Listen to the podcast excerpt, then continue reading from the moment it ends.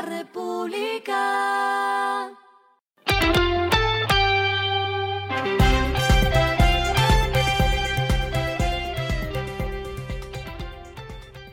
Esto es lo que debes saber al comenzar la semana. Los indicadores arrancan el lunes así. El dólar cerró en 4.053.93 pesos, bajó 29.67 pesos. El euro cerró en 4.285 pesos, bajó 46.36 pesos. El petróleo se cotizó en 110.64 dólares el barril. La carga de café se cotiza en la bolsa a 2 dólares con 85. Las movidas del fin de semana fueron. El Grupo Éxito convocó a una asamblea extraordinaria el próximo 24 de mayo para aprobar una recompra de más de 15 millones de acciones por un monto total de hasta 320 mil millones. Para avanzar en sus metas de carbono neutralidad hacia 2050, Toyota Group anunció la inversión de 624 millones de dólares para fabricar componentes de vehículos eléctricos en India.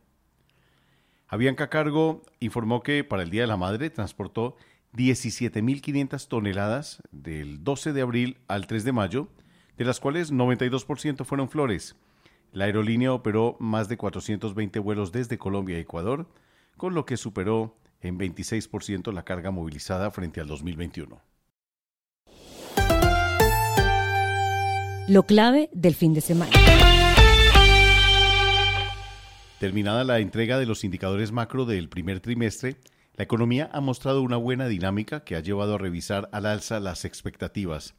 El índice NOCAS de Bancolombia estima que el crecimiento del periodo será 7.8% superior a la de la mediana de la encuesta de expectativas del Banco de la República que lo proyecta en 6.5%. Lo que está pasando en el mundo.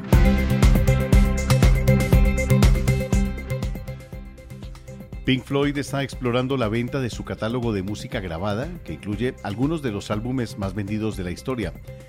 La banda de rock británica busca capitalizar lo que ha sido un mercado de burbuja por los derechos musicales y lograr un acuerdo por valor de cientos de millones de dólares, como hizo Bob Dylan el año pasado.